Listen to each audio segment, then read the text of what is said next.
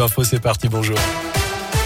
Bonjour Jérôme, bonjour à tous. Et à la une ce jeudi, les éboueurs ne ramassent plus les poubelles dans le sud de la Loire. Troisième jour de grève ce jeudi pour les, les agents chargés de la collecte des ordures ménagères sur Saint-Etienne Métropole. Des grévistes qui réclament de meilleures conditions de travail, mais aussi une hausse de leur salaire face à un pouvoir d'achat en berne.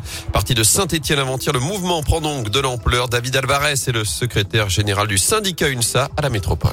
Sur Saint-Etienne, tous les camions sont au dépôt. Sur Londin, sur le Gier, n'y a plus personne qui sort. On est à 95% qui font grève. Et je pense qu'il y a certainement euh, d'autres agents de communes qui vont prendre le mouvement en route. Et, et c'est vrai que ça se voit tout de suite. Je veux dire, voilà, si on ramasse pas les déchets, surtout quand le tri sélectif et les ordures ménagères ne passent pas, tout de suite. J'espère bien qu'on trouve un terrain d'entente rapidement. Et une entrevue est d'ailleurs programmée ce matin avec des responsables de la métropole, même si en parallèle, la rumeur d'un recours à une entreprise privée a émergé hier.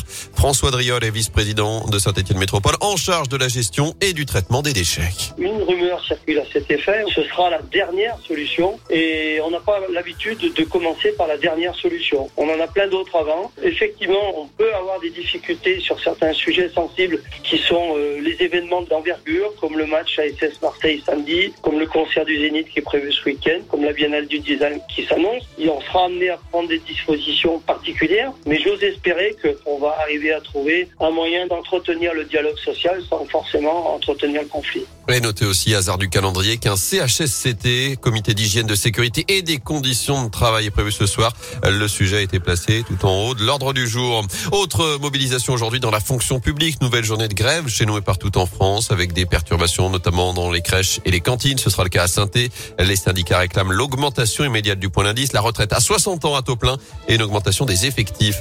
Le marché a été passé dans les règles. La réaction selon plusieurs médias de Michel Chapuis, le maire du Puy-en-Velay après les perquisitions menées avant-hier par le parquet national financier. Une enquête a été ouverte pour des soupçons de favoritisme et de corruption en cause la concession de services publics de la future halle du marché couvert. Elle doit ouvrir le 1er septembre prochain. Lancement reporté en revanche pour Railcop, prévu le 11 décembre prochain. Du premier train de la ligne Lyon-Bordeaux, passant notamment par Rouen, n'aura finalement pas lieu ce jour-là. La coopérative évoque, je cite, des barrières persistantes en tant que nouvelle entreprise ferroviaire. Elle doit désormais attendre la finalisation de son plan de financement et la date exacte de livraison des rames rénovées. En France, cette nouvelle offensive de l'hiver, le Nord et le Pas-de-Calais viennent d'être placés ce matin en vigilance orange, neige et verglas, vigilance jaune chez nous pour la Loire, la Haute-Loire, une bonne partie d'Auvergne-Rhône-Alpes. Elle entre en vigueur la nuit prochaine avant un week-end hivernal et une chute brutale des températures. On fera un point complet sur la météo à la fin de ce journal. À 10 jours désormais du premier tour, on connaît désormais le protocole sanitaire pour aller voter. Les électeurs positifs au Covid pourront d'ailleurs se rendre aux urnes. Le port du masque est fortement recommandé. En revanche, pas de passe sanitaire ni vaccinal, pas de jauge non plus à l'entrée des bureaux de vote. Un point de lavage des mains sera mis en place avec également des mesures d'aération et de nettoyage du matériel.